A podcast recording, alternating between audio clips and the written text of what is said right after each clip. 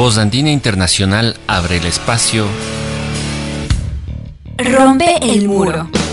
¿Es la educación un fenómeno social? ¿Se puede hablar de educación sin hablar de pedagogía? ¿Es lo mismo escolarización que educación? La discusión de estas y muchas más preguntas en Rompe el muro. Un programa para docentes, estudiantes y para todos aquellos interesados en la educación. Porque es necesario romper el muro de la educación tradicional. El muro de la educación que reproduce el sistema. Porque los docentes, los estudiantes y las personas son mucho más que otro ladrillo en el muro.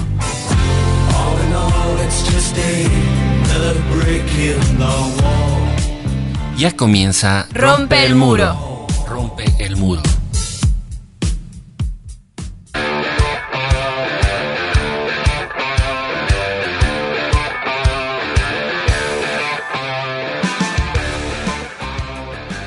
Buenas noches, queridos radioescuchas de su programa educativo Rompe el Muro. Como cada jueves, nos damos cita aquí en Radio Bozandina Internacional para conversar de esos temas de educación, de la educación y el resto del mundo, la educación eh, vinculada a todas aquellas áreas, a todas aquellas eh, percepciones, sentimientos, ciencias, ¿por qué no? En la noche de hoy vamos a conversar sobre la educación y la psicología. En efecto, hay muchas relaciones entre psicología y educación. De hecho, se dice que entre sus diversos ámbitos de la psicología, uno importante es el estudio del aprendizaje. Y este es uno de los aspectos, pero hay muchos otros. En esta noche miraremos más allá de la concepción de psicología educativa, miraremos qué otras relaciones se establecen entre la psicología y la educación ¿Qué rol cumple la afectividad? ¿Qué aspectos de la psicología deben considerarse en el ejercicio educativo? Estas y otras preguntas serán respondidas esta noche por nuestras dos queridas amigas, viejas amigas, amigas del corazón, que se encuentran con nosotros y son especialistas en el tema. Ellas son Karina Palacios, psicoterapeuta por la Escuela Española de Desarrollo Transpersonal y experta en primeros auxilios psicológicos por la Universidad Johns Hopkins. Ha realizado consulta privada desde el año 2013, atendiendo con especial énfasis a mujeres adultas y ha tratado exitosamente varios casos de víctimas de violencia sexual y psicológica. Ha realizado talleres de atención de emergencias emocionales en adolescentes con docentes de nivel medio fue voluntaria durante el terremoto de abril del 2016 para la creación de la red de psicólogos de emergencia a nivel nacional, convocada por la Asociación Ecuatoriana de Psicólogos. También está con nosotros Sandra Ruiz. Ella es doctora en psicología infantil y psicorehabilitación, con experiencia en la labor psicológica y pedagógica en espacios de educación alternativa, no directiva y educación a través del arte. Asimismo, ha dado acompañamiento a procesos de terapia psicológica con niños y adultos. Es especialista en sexualidad y adolescencia por la Universidad Andina Simón Bolívar, formada en la Escuela Transpersonal y Gestal, certificada en técnicas de liberación emocional, miembro fundador de la Fundación Young Ecuador para la difusión de las teorías del apego. Durante 12 años fue educadora en centros infantiles, 11 años con niños y adolescentes y se ha desempeñado como psicóloga de DC en la educación regular por varios años. Eh, bienvenidas a las dos, muy buenas noches, Karina, muy buenas noches, Sandra, qué gusto que estén con nosotros y comenzamos, queridos radioescuchas, directamente con Karina. Eh, bienvenida. Quizás comencemos por ese aspecto más general. ¿Qué es la psicología? Hay muchos mitos, hay muchos preconceptos, hay quizás eh, saberes erróneos sobre esto. ¿Qué es la psicología y para qué sirve? Bienvenida. Buenas noches, Alexis. Buenas noches, amigas, amigos que nos escuchan. Eh, gracias por la invitación. Es un gusto, un placer enorme compartir, de partir contigo, con la Sandra, eh, con quienes nos une pues una fuerte, hermosa amistad de hace muchos años. Y bueno, para empezar con el tema, eh, en realidad sí, el, tema de la psicología en términos amplios es una disciplina que abarca un montón de aspectos del quehacer humano, ¿no? tanto del conocimiento, de la conducta, de las emociones, etcétera, y obviamente de los procesos de enseñanza-aprendizaje. Pero eh, efectivamente también hay muchísimos eh, prejuicios eh, frente al ámbito de la psicología, particularmente en nuestro medio, ¿no? Y sobre todo cuando se trata de temas terapéuticos, porque uno de los aspectos que abarca la psicología es el ámbito de la salud mental. Y este, junto con el tema de la enseñanza-aprendizaje, son quizás dos de los pilares fundamentales de eh, la atención de, la psicología en la escuela, el colegio y desafortunadamente, cosa que está bastante desatendida en la universidad también, en todos los procesos, ¿no? Ahora, eh, como digo, estos, um, estos preconceptos, estos prejuicios están dados a partir eh, primero de cierto prurito desde donde se dice que la psicología no es una ciencia. De hecho, es una disciplina que está eh, sustentada en el saber científico, sí, y hay muchas corrientes, hay muchas escuelas, hay diversos enfoques desde los cuales se puede abordar todos los aspectos que había mencionado antes. Particularmente, desde mi experiencia y mi formación, eh, yo me posiciono en la corriente transpersonal, ¿sí? Y desde ahí, por ejemplo, puedo decir que la psicología es, eh, se concibe y se considera como un quehacer que orienta hacia un camino para el autoconocimiento, para el crecimiento individual profundo, la realización humana y ya desde la perspectiva eh, junguiana, que es la que yo prefiero y, uso, ¿no es cierto? Es la individuación. ¿Qué significa eso? La integración de todos los aspectos humanos de la psique para llegar a una plenitud de vida, a una concepción integral del ser humano como sí mismo y por lo tanto para ampliar y amplificar ese sentido de lo humano hacia eh, a todo el entorno mm, desde una perspectiva no solamente individual, como decía, sino eh, de especie inclusive, planetaria. Es decir, hay una inscripción del ser humano en todo el sentido contextual y por lo tanto eh, tiene por ese motivo una responsabilidad ¿no? Frente a sí mismo en estos términos de crecimiento, pero también en términos eh, de, cooperación, ¿no? Con el resto de la especie. Y en un contexto educativo, desde el ámbito más bien de la psicología del desarrollo, eh, la psicología se puede mencionar que tiene aplicaciones para varios elementos también. Está la educación emocional, o por lo menos esa es la aspiración, ¿no? Es la educación emocional desde eh, el inicio del proceso eh, formativo, eh, para lo cual la, psicología se convierte en un, en un instrumento para ser consciente la autoimagen de los educandos y educandas, desarrollar o potenciar los recursos emocionales de estos, ¿no? de manera que se fortalezca la estructura de la personalidad, es decir, el sentido del yo, un yo fuerte. Y más tarde, lo que, desarrollar lo que se llaman las habilidades blandas, ¿no es cierto? La empatía, la capacidad de solidaridad, el trabajo en conjunto, en equipo, ciertos temas de liderazgo, etcétera. Desarrollar las distintas inteligencias, identificar eh, las que mejor se expresan en cada una de las personas y, eh, por supuesto, propiciar el equilibrio psicológico, que esta parte ya es la parte terapéutica. Y de esa manera, entonces, eh, desde esa parte terapéutica, justamente identificar señales de un desarrollo psíquico que puede estar balanceado, en cuyo caso potenciarlo, y si está desbalanceado, ofrecer mecanismos para recobrar ese equilibrio en ese desarrollo de, de, cada persona, ¿no? de cada individuo. Hasta ahí podría yo hacer un contexto general de cómo, eh, de cómo se concibe la psicología en general y en particular un poquito en el tema educativo.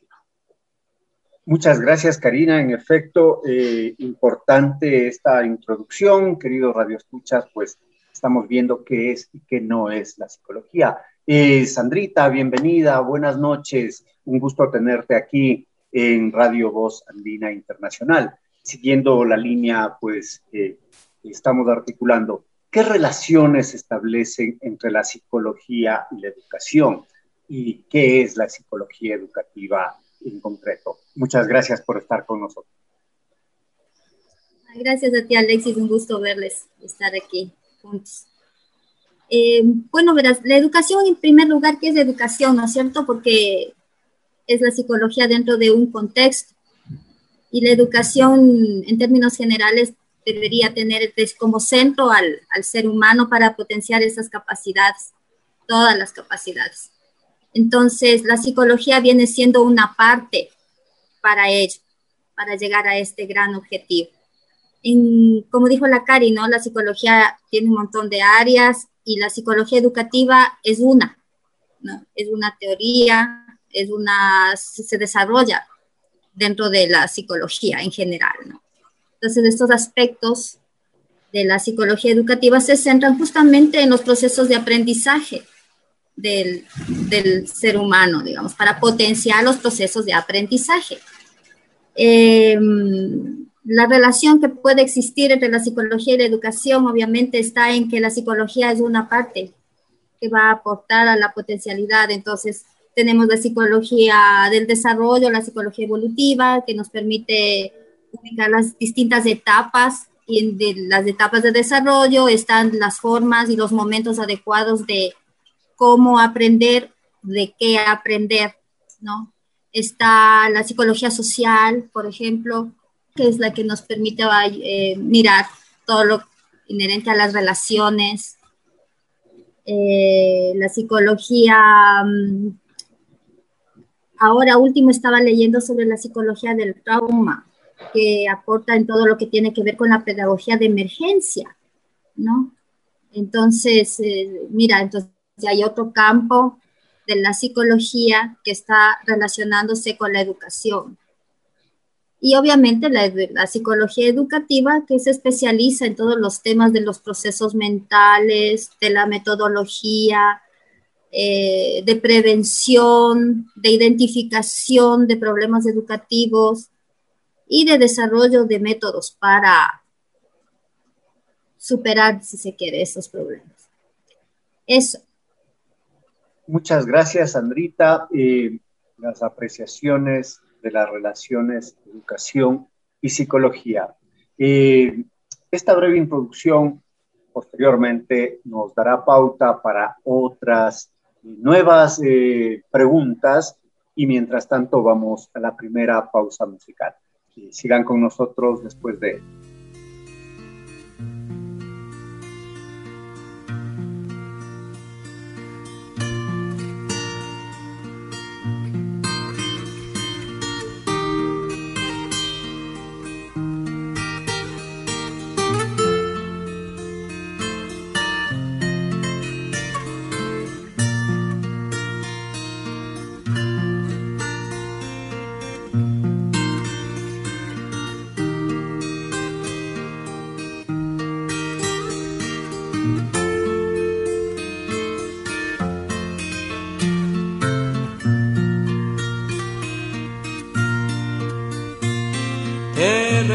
canción o poema.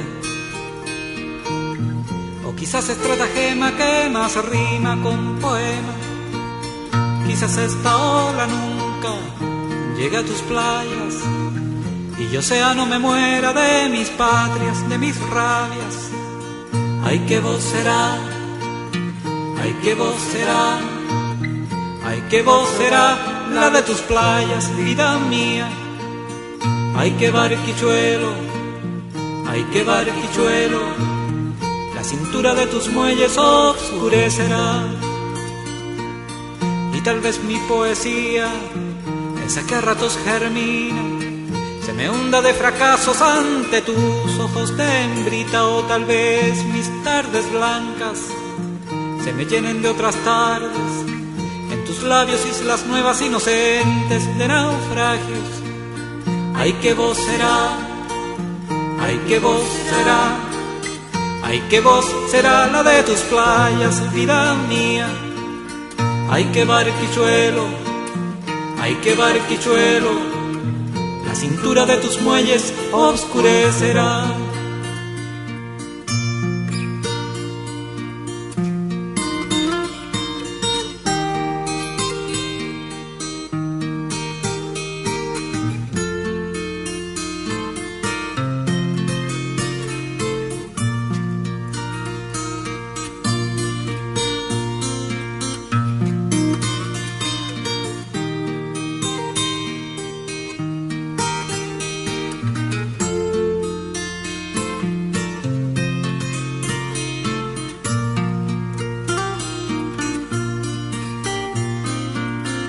Te doy todo mi exilio, una fiesta en la bonanza, y un camino abrazadito de tu casa hasta mi casa por un solo amor sonante, amor puro y militante, amor de siete adelante, amor con alto parlante por un solo amor rugente, amor lleno de dientes, de orgasmo rutilante de lágrimas lacerantes Ay, qué voz será, ay, qué voz será, ay, qué voz será la de tus playas, vida mía. Ay, qué barquichuelo, ay, qué barquichuelo, la cintura de tus muelles oscurecerá.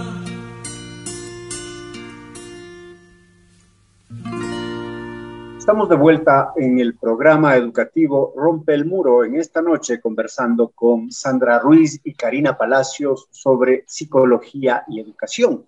Mi querida Karina, ¿en qué otras áreas hacen intersección la psicología y la educación? Muchos dicen que la influencia de la psicología en la educación ha reforzado sentidos individualistas y preocupaciones que coartan la construcción social del proceso educativo. ¿Cómo lo miras tú? Bueno, sinceramente, eh, la pregunta es bastante compleja, pero eh, yo creo que voy a discrepar un poquito en este tema de que, de que la psicología dentro de la educación refuerza sentidos individualistas. En realidad, eh, creo que al contrario, puede identificar ciertos elementos que desde el punto individual pueden estar obstaculizando justamente esa construcción de conocimiento colectivo. De hecho, yo creo que podríamos partir hasta cierto punto de nuestro contexto cultural, ¿no? Como de, cierta manera paradójico, porque conviven, por un lado, eh, un cierto sentido de la solidaridad, lo colectivo, la reciprocidad, que son valores ancestrales eh, de, nuestros pueblos originarios que nos han sido heredados poco más, poco menos en algunos otros ámbitos, pero fundamentalmente tenemos estos rasgos y que están en franca contradicción realmente con la presión del gran sistema productivo que a nivel global instala nociones de competencia, éxito asociado al dinero, eh, fama, otro tipo de, de valores que no tienen nada que ver con lo primero y son unas perlitas, ¿no? Eh, que, que se van desafortunadamente sembrando, eh, no solamente a través de eh, medios de comunicación, fundamentalmente, sino también a través de las instituciones y la educación no es una excepción.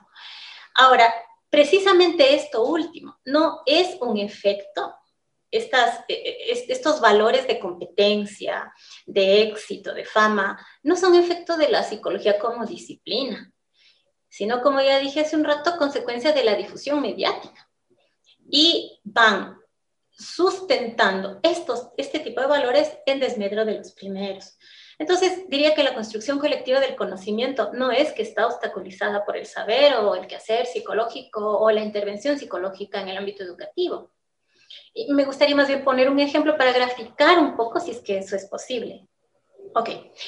Entonces, eh, vamos a decir que tenemos un estudiante de octavo de básica, ¿no es cierto? Con excelente expresión oral, que aporta con agudeza, con ingenio en clase, es muy participativo, es validado por el grupo, no obstante, tiene una autoimagen muy pobre de sí mismo, no se valida y tampoco a sus destrezas ni el conocimiento que comparte.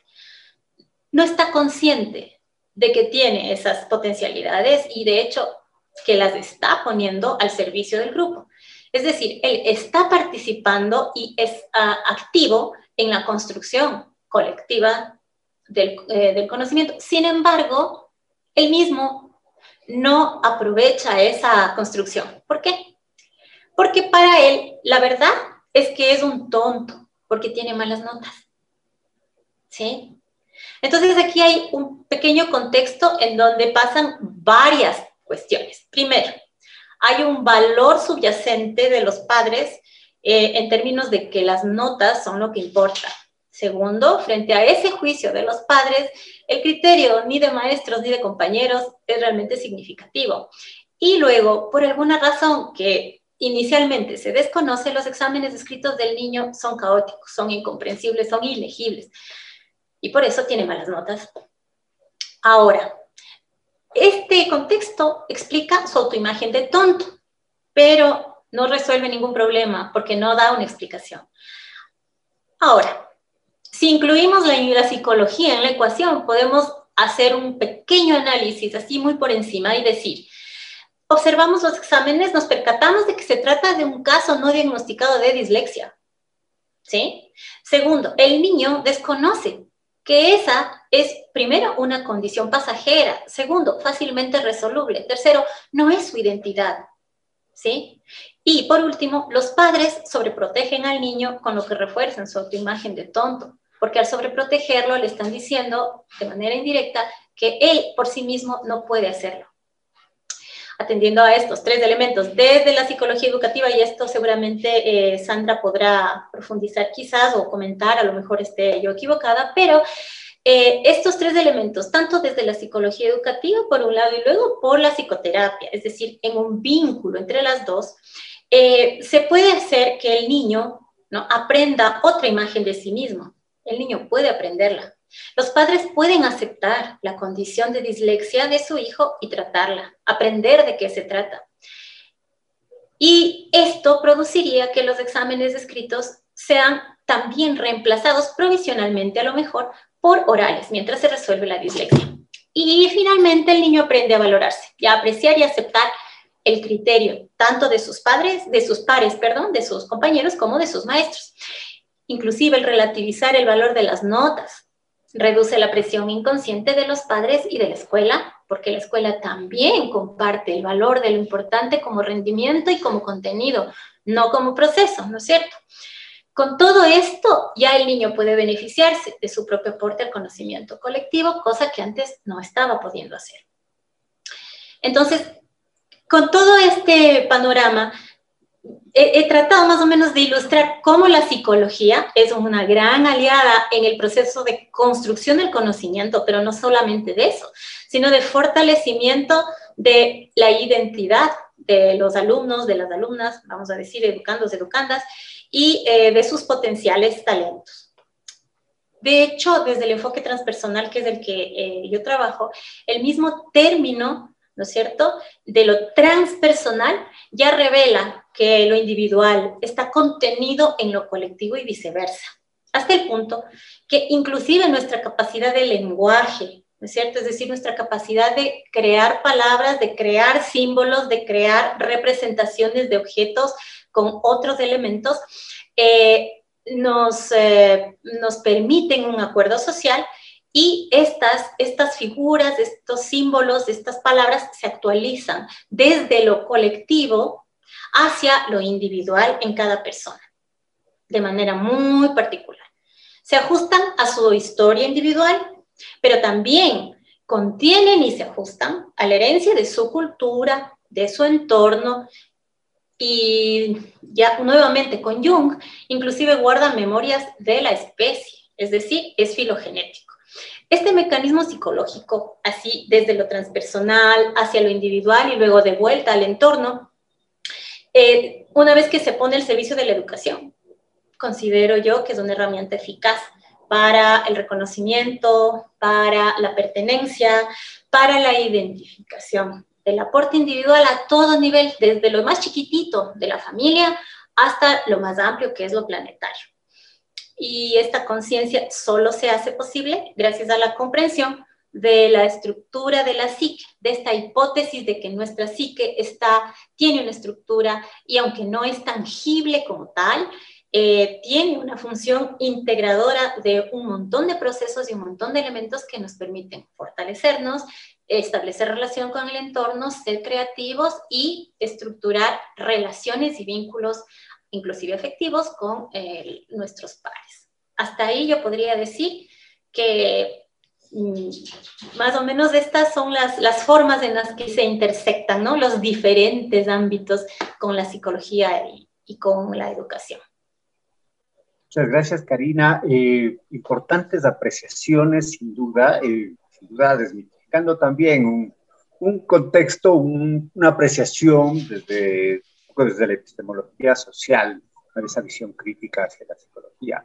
Eh, tú mencionaste, Karina, unos conceptos importantes, la autoestima en el ejemplo, la sobreprotección de los padres. Eh, si es que vemos, mi querida Sanrita, eh, desde tu experiencia, como pues, trabajaste en el DESE, has trabajado varios años, tienes amplia experiencia en trabajo con, con escuelas, con instituciones.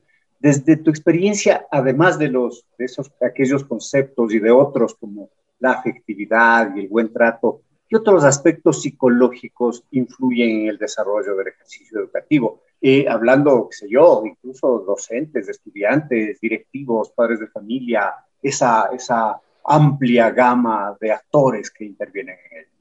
Cuéntanos, bienvenida de nuevo. Espero que me escuchen bien, acá llueve full y la señal se me está cortando a cada rato. Pero el tema de la afectividad es súper importante. a mí sí me interesa quedarme un ratito ahí porque yo he conocido en este ambiente educativo mucha gente afectiva con los niños, pero súper insensible a sus necesidades, por ejemplo. Amorosísimos, con un excelente trato, pero inaccesibles en el momento en que requieren una consulta, una atención personalizada, por así decirlo. Entonces, ese es un tema que sí hay que tratar en educación, ampliarlo, porque el vínculo afectivo marca eh, para que un niño realmente pueda salir adelante o se quede estancado y en la relación de que existe dentro del aula en donde están uh, maestros y niños, alumnos, se quiere así llevar el término, es súper importante la visión que estos adultos tienen del niño, ¿no? Una visión en la que en la pedagogía Waldorf, que es la que se trabaja a través del arte, ellos dicen la visión, la mirada del adulto debería ser una mirada de reverencia ante el niño, ¿no? Para educarles con amor y luego dice impulsarles en libertad.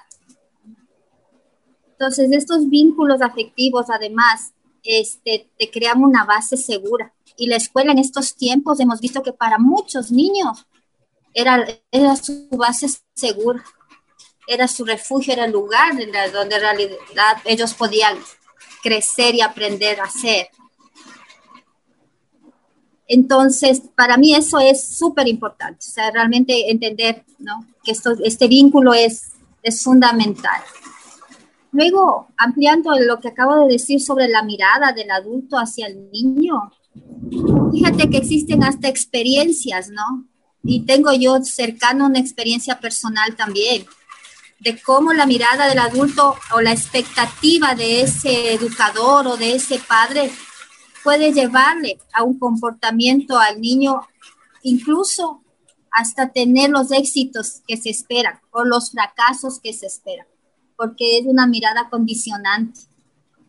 Entonces, eso es súper importante también que el adulto en educación sea consciente. Luego, ¿qué me interesa a mí? porque es por de mi práctica. Verás, en, este, en esto te quería contar un ejemplo que tengo, ¿no? En mi vida personal, mi hijo nació prematuro, el último de mis hijos, con un pronóstico de, los prematuros que no, no son muy buenos, ¿no? O sea, se va a demorar en caminar, se va a demorar en hablar, va a tener limitaciones en tal cual cosa. Y ahí la creencia que yo trasladé a mi hijo es que no, que él va a salir adelante y va a salir a tiempo. Y la Cari en eso es es fiel testigo, porque hasta me acompañó muchas veces a sus tratamientos médicos, etc. Y él salió y surgió y, la línea de desarrollo de él es exactamente la misma de cualquier niño, ¿no? Y él estuvo mucho tiempo hospitalizado. Pero luego tengo la experiencia de, de otra, de un compañero. Su hija lo mismo. No va a hablar, no va a caminar, no va a aprender a leer, etcétera, etcétera pero esa mirada es determinante, o sea, eso se traslada a los niños. Y en el aula pasa lo mismo. Entonces, eso es fundamental. Luego me parece que otro aspecto debería ser realmente un conocimiento más amplio del desarrollo de los niños.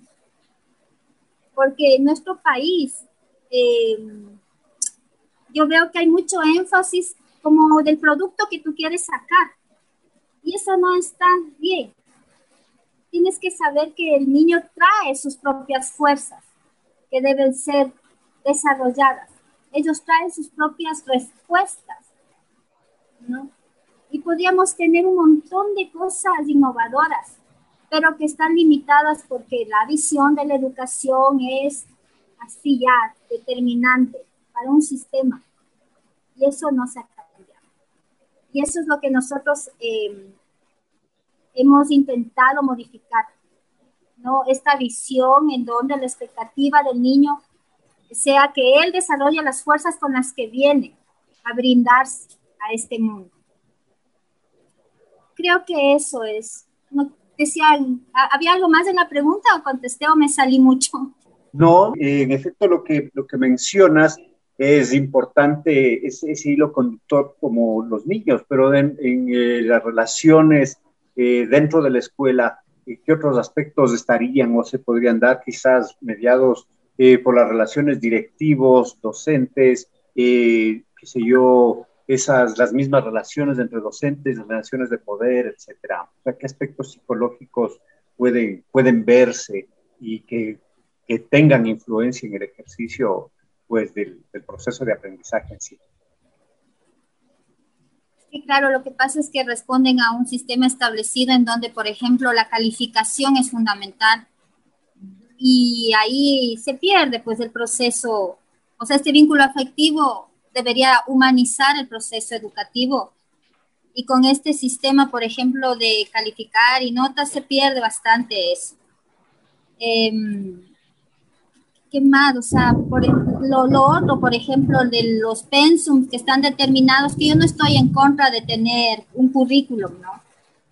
Eh, pero sí debería haber más flexibilidad para poder cubrir las expectativas que tienen también los niños, ¿no? Eh, si bien hay materias generales que, o sea, todo aprendizaje en algún momento puede ser útil, ¿ya? Pero es mucho más útil cuando se traslada, por ejemplo, en la primera etapa de desarrollo.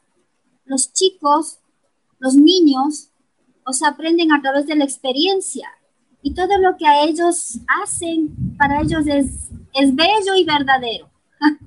Entonces, en esa etapa, o sea, ¿qué tiene que ver, por ejemplo, yo, o sea, digo, ¿qué tienen que ver ahí las letras frías o los números fríos, no?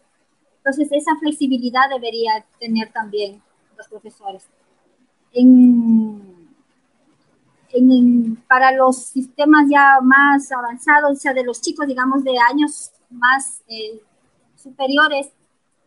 Por ejemplo, sí hay un, ahorita mismo estoy viviendo esa situación, porque en la comunidad educativa en la que yo apoyo solo hay hasta décimo.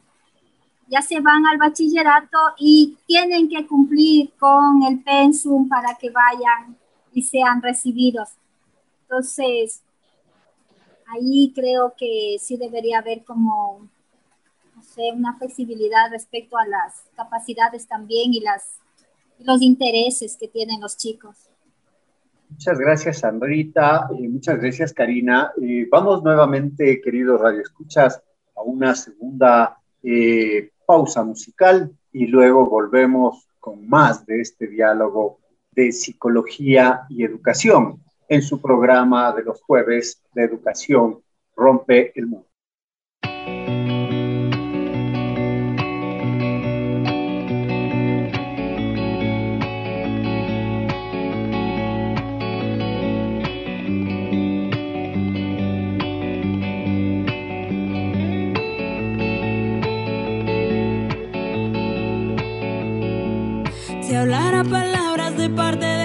Si no tengo amor, de nada me vale, de nada me vale. Si sé lo profundo de cada misterio y no tengo amor, de nada me vale, de nada me vale.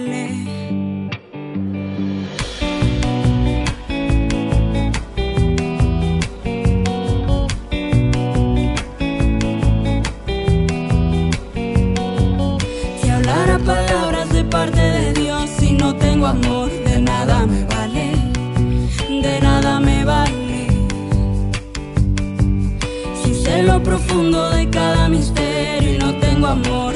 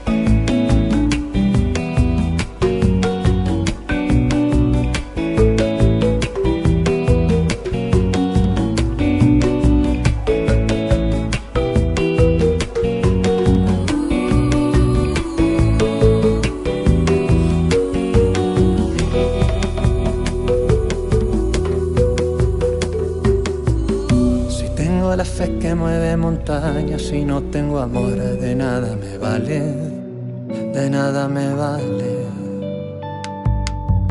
Si doy lo que tengo, incluso mi vida, y no tengo amor, de nada me vale, de nada me vale, de nada me vale, de nada me vale. Sin amor la vida es arar el aire,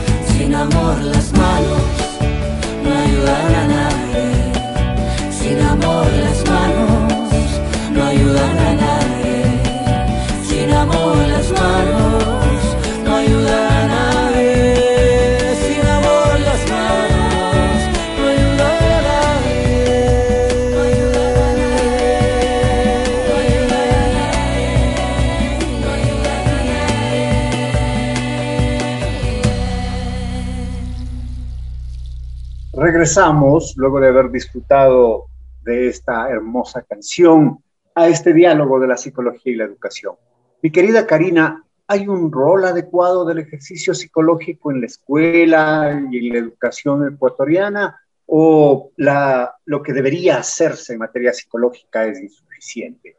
¿Está valorada en su real dimensión en el proceso educativo la psicología y su intervención? ¿O por el contrario, se, es un patrimonio de, qué sé yo, de planteles particulares, de, de aquellos sectores donde que hay cierto personal interesado en que esto se dimensione. ¿Cómo lo miras tú? Cuéntame. Pues para empezar, quisiera decir que estoy totalmente de acuerdo con Sandra en lo que acaba de, de analizar. Eh, todo el tema del vínculo objetivo termina siendo no solo secundaria, sino prácticamente ausente en la ecuación de la educación y de la formación escolar.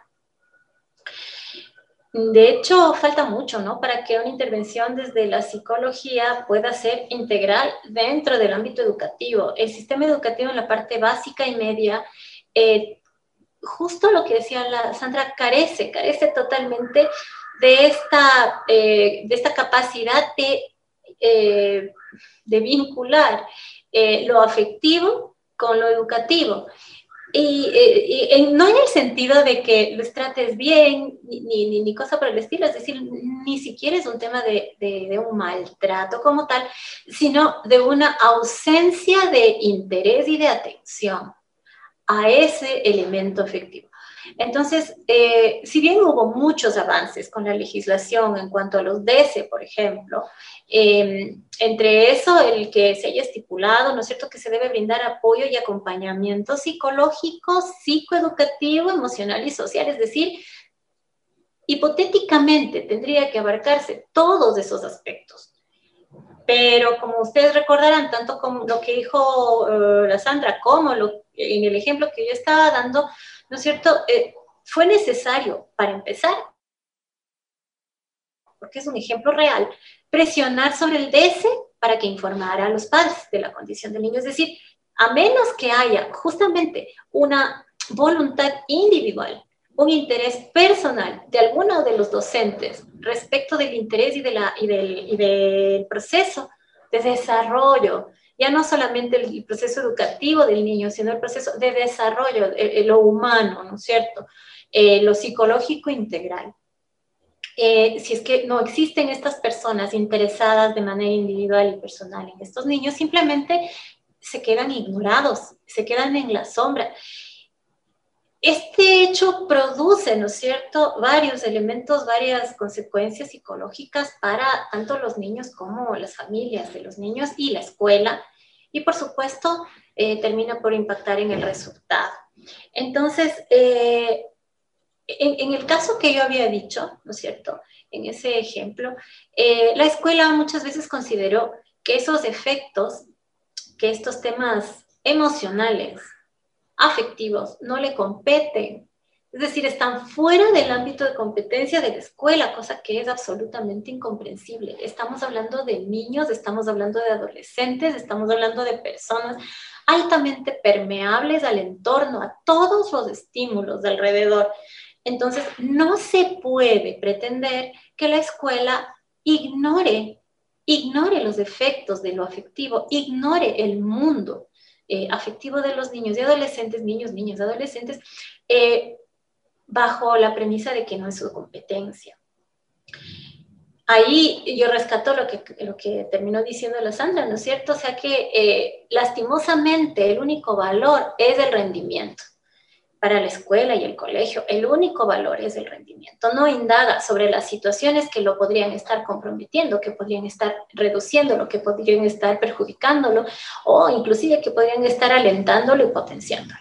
En ese mismo sentido, la escuela, desafortunadamente, las prácticas escolares y, y de colegios son fuertemente discriminatorias también, porque no solamente que hay una negligencia afectiva desde la escuela, sino que también existe una práctica de discriminación a los grupos a los que se les, se les identifica como con problemas de aprendizaje.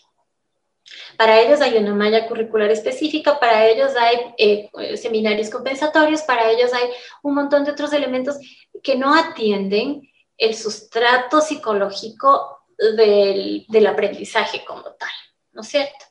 Entonces, obviamente, si la escuela va a valorar más las notas y el contenido antes que el proceso formativo, equilibrado, sustentado, integral de un niño, de una niña, de un adolescente, un adolescente, eh, porque su función entiende que es transmitir información o máximo, desarrollar destrezas duras, entonces eh, vamos a tener permanentemente grandes cerebros o probablemente cerebros completamente distorsionados sin ninguna inteligencia emocional, sin ningún equilibrio en su capacidad de manejo de las eh, eh, destrezas blandas de las que hablaba, así empatía, solidaridad, cooperación, serenidad, em, colaboración, etcétera, ¿no es cierto? Y se van a quedar simplemente en el ámbito de lo racional, de, lo, de la información dura, ¿no?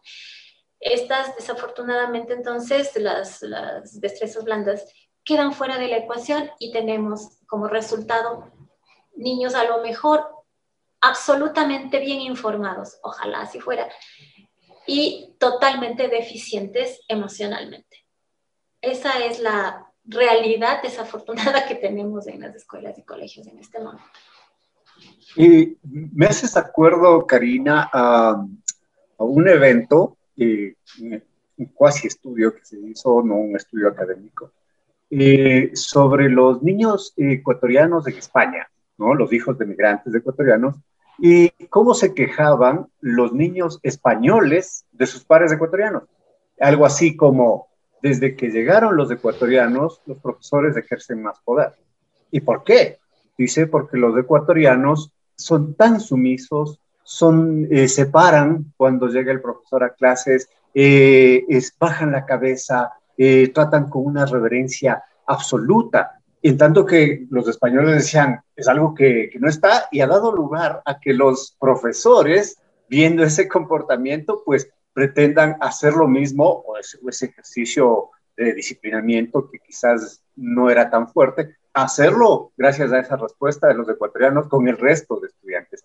Ese fue un estudio como en el 2007, eh, pero me ha quedado grabado por siempre. Eso es, quizás esto también tiene un poco que ver con lo que tú manifiestas o, o no.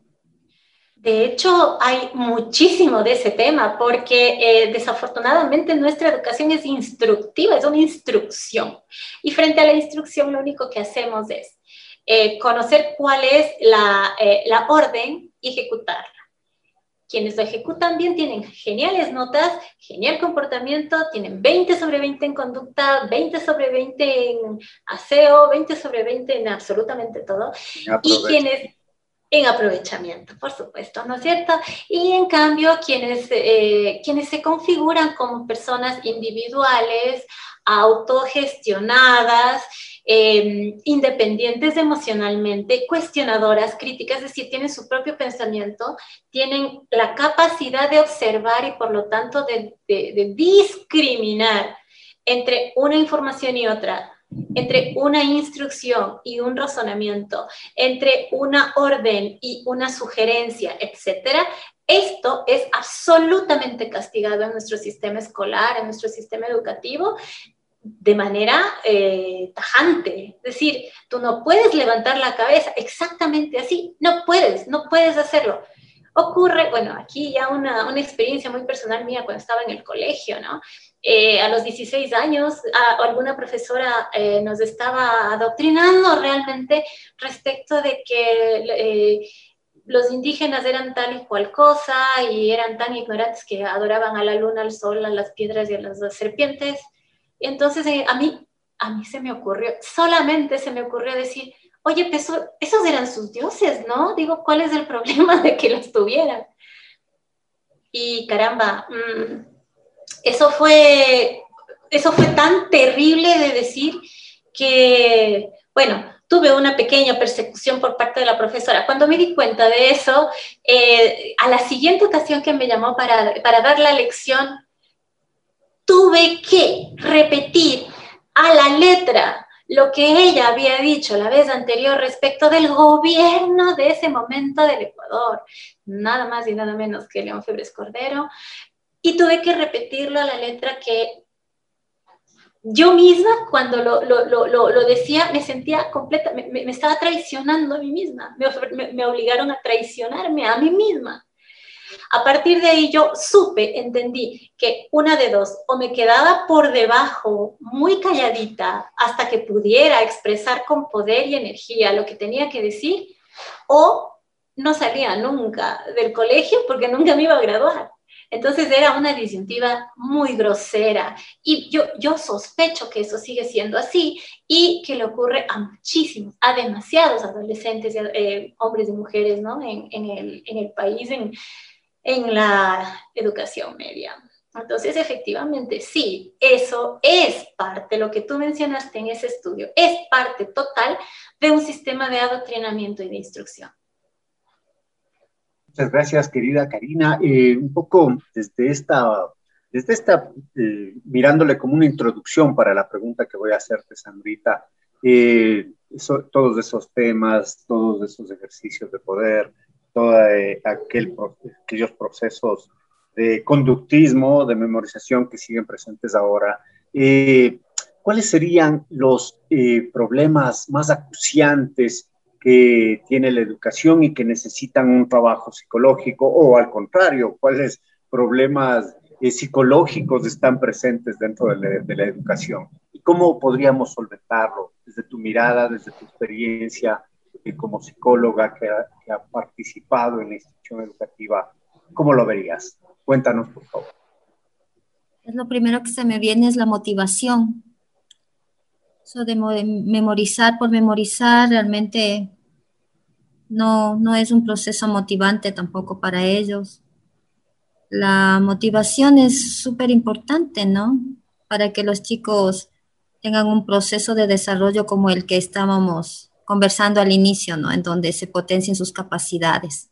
como personas, como seres humanos. Ese es un punto ahí estratégico que hay que tratar en la, en la educación. he visto en algunas maestras que utilizan muchas habilidades y estrategias para despertar este interés en los chicos, pero también he visto cómo ellas pueden eh, detectar sus intereses, ¿no? En esta sensibilidad que, les permita, o sea, no solo mirarles, sino también eh, sería interpretar, interpretarles a eso, entenderles en el momento en el que están. Entonces, eso es una de las cosas que, que veo, porque hay mucho aburrimiento de los chicos en la casa, en las clases ahora virtuales, hay mucho aburrimiento, ¿no? El sentido de ir a la escuela es sus amigos, no es el aprendizaje, no es la materia, no, no es. Em, luego yo lo que estoy viendo que hay que trabajar y que va, a ser necesario un acompañamiento es que se va a necesitar una reconexión, ¿no? De, de, los, de cada niño consigo mismo porque se pierden, se pierden los intereses, se pierden los sueños porque hay que responder a todo este sistema, hay que saber o saber las capitales, hay que saber o saber el trinomio cuadrado perfecto. Y, y ahí es cuando hay que entrar con esta nueva visión de la pedagogía para que a través del ritmo, a través del arte, hay esta reconexión de sus intereses, de sus fuerzas internas, de sus capacidades. Y luego, obviamente, vamos a tener que enfrentar eh, dificultades así que, se vienen eh, aumentando o creciendo como los problemas de déficit de atención, que ya son cosas específicas, ¿no? Que se han dado. Em, hablando un poco de la participación como comunidad, eh, se, ha, limitado mucho al que los chicos estén con el maestro y, los papás como para retirar la libreta nada más. Creo que hay que buscar la intervención de, los padres, a más, eh, más interés de los papás para un mejor acompañamiento también. Hasta ahí podría decir. Muchas gracias, Rita. Eh, sin duda, reflexiones pertinentes en estos tiempos que, como todos sabemos, eh, han dado cambios diametrales. La COVID nos dio cambios diametrales. El relacionamiento, cuando eh, San Rita mencionaba eso de que qué quieren los chicos, quieren encontrar a sus amigos. Alguien me decía, pues alguna vez hace mucho tiempo, ¿qué es lo que más recuerdas de la escuela? En un taller con docentes y todos reflexionábamos y no recordábamos la raíz cuadrada. Creo que ninguno de los cuatro que estamos aquí sabe hacer una raíz cuadrada. Eh, no recordamos quizás aspectos de los contenidos, quizás recordamos más los recreos. En esa reflexión nos acordamos de los recreos, de la chica que nos gustaba, de la profesora que nos gustaba, del amigo, del más diablillo, del más chistoso, del más eh, quietecillo, etcétera. O sea, ese sentido esencial de la escuela, ¿no? Y ahora es la motivación en estos, en estos espacios virtuales, en estos espacios donde que no nos tocamos, donde que eh, tocarse puede significar enfermarse. Les agradezco mucho a nuestras dos queridas amigas por haber conversado en esta noche. Dos minutos de palabras finales, querida Karina, las reflexiones, tu despedida para nuestros escuchas de Rompe el Muro. Gracias Alexis, amigas, amigos, solamente la enorme recomendación de mantener siempre el vínculo afectivo con los hijos, con las hijas, eh, cualquiera sea la edad y más, especialmente cuando están atravesando escuela y colegio, es eh, profundamente necesario en este momento del planeta justamente eh, devolvernos a ese ámbito de, la afectividad que es el único a través del cual vamos a poder comprendernos y poder eh, efectivamente tener una formación de calidad, una formación humana integral, por un lado. Y por otro lado, sí, eh, sostenernos, sostenernos, sostenernos mutuamente los sueños, sostenernos mutuamente a través de la creatividad. El arte es uno de, uno de los caminos más bellos y más edificantes que puede haber para el espíritu humano. Y ese de alguna manera podría llegar a ser la columna vertebral para cualquier proceso educativo y formativo que queramos implementar y que sea no, no innovador, no hablemos de innovador, simplemente humano, humano, profundamente humano. Gracias, mi querida Karina. Sandrita, igualmente tus palabras finales para despedir este programa. En realidad el éxito no se mide por las calificaciones, o sea, el éxito se mide por la capacidad que tiene ese ser humano para regular sus emociones, enfrentarse con un problema, encontrar la solución. Y eso es, creo, el reto que debemos nosotros asumir ahora en la, en la educación. Yo quiero leerte algo que es de Paulo Freire y me encanta, les voy a compartir. Dice, es necesario tener esperanza, pero tener esperanza del verbo esperanzar porque hay personas que tienen esperanza del verbo esperar. Y la esperanza del verbo esperar no es esperanza, es espera. Esperanzar es levantarse, esperanzar es ir tras, esperanzar es construir, esperanzar no es rendirse, esperanzar es seguir adelante, esperanzar es juntarse con otros y otras para hacerlo de otro modo. Es de Paulo Freire. Qué linda reflexión, muchas gracias. Sandra Ruiz, muchas gracias. Karina Palacios, mis queridas amigas, eh, mis queridas compañeras.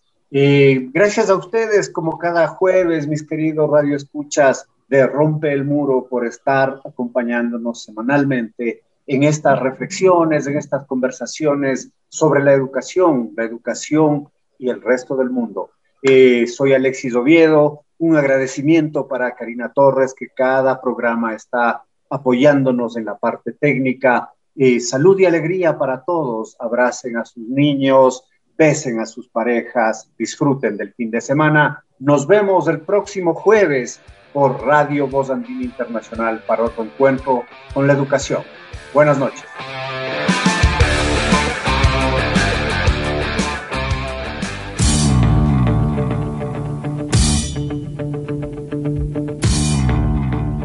Quedamos agradecidos por su sintonía.